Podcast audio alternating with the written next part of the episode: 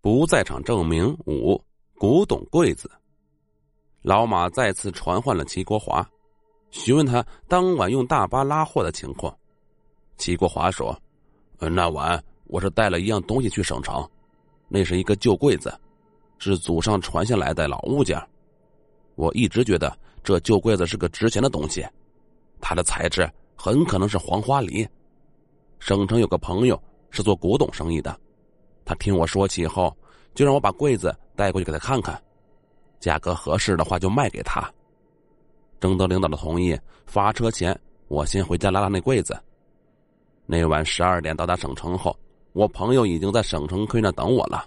他仔细看了柜子，觉得不是黄花梨，还说这类民国的老物件能卖个三千块不错了。我不认同啊，就又把柜子拉了回来。老马点点头说。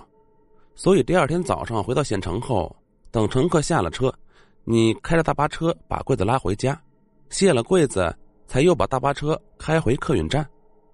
这就是十二月十八号早晨你出现在监控视频中的原因。齐国华点头称是。接下来，老马派小高赶往县城核实齐国华说的情况。小高找到了那个齐国华说的那个古董商朋友，他对小高说：“啊，没错。”那柜子就放在大巴的货箱里。齐国华打开货箱，我打着手电筒看了几眼，发现根本不是黄花梨，就出了一个不高的价钱。他不卖，交易就结束了。客运站的监控也证实了他们并没有说谎，一切似乎都能自圆其说。但老马总觉得哪里不对劲呢？他来到齐国华家里，见到了那个旧柜子，第一印象。是柜子被擦得格外干净，里外都是。齐国华解释说：“呃，因为是老物件，所以我非常爱惜，有空就擦它。”那柜子半人来高，不算大。大巴的货箱老马也看过，体积在柜子的两倍以上，所以装下柜子是绰绰有余。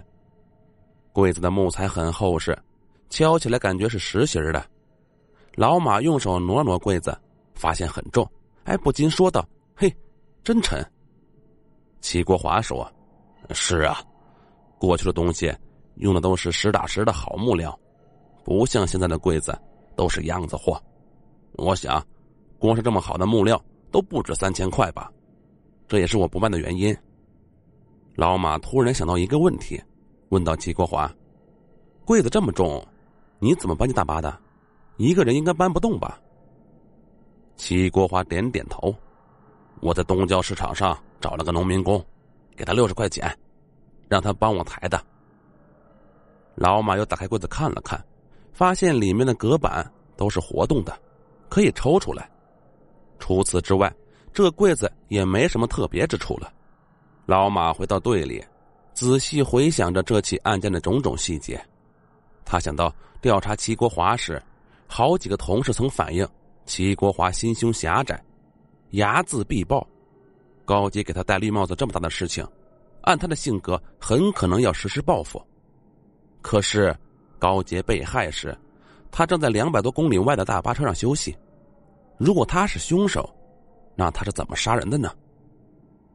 高杰的死亡时间是凌晨三点到四点，齐国华在服务区休息是凌晨两点到五点。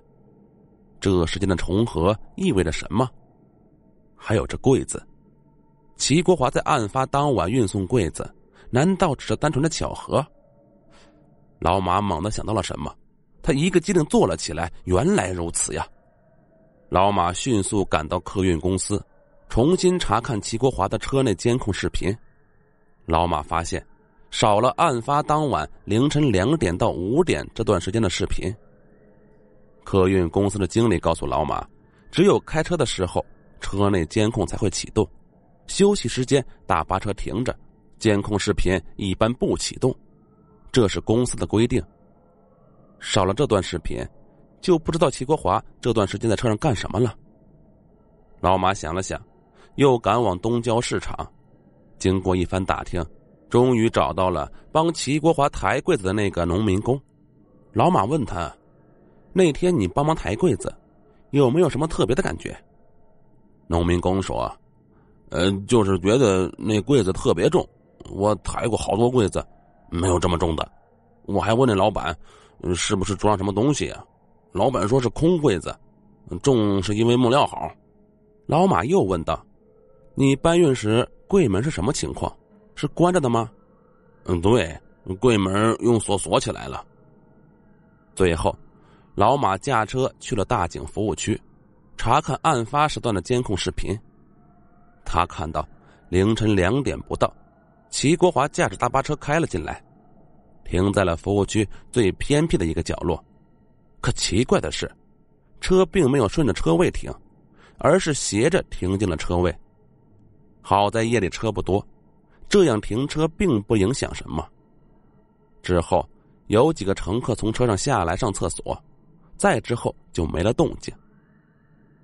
凌晨三点半左右，大巴的车门开了，有个黑影下了车，走向了大巴背向监控的一侧。十五分钟后，黑影才重新回来上了大巴，接着。直到凌晨五点，大巴离开，再也没有其他动静了。那黑影去大巴背侧干什么？老马调了服务区内的所有监控视频都看不到，因为刚好被大巴的车身巧妙的挡住了。老马明白了，这就是齐国华斜着停车的原因呢。又研究了好几遍监控视频之后，老马眼睛一亮，他有了新的发现。第二天。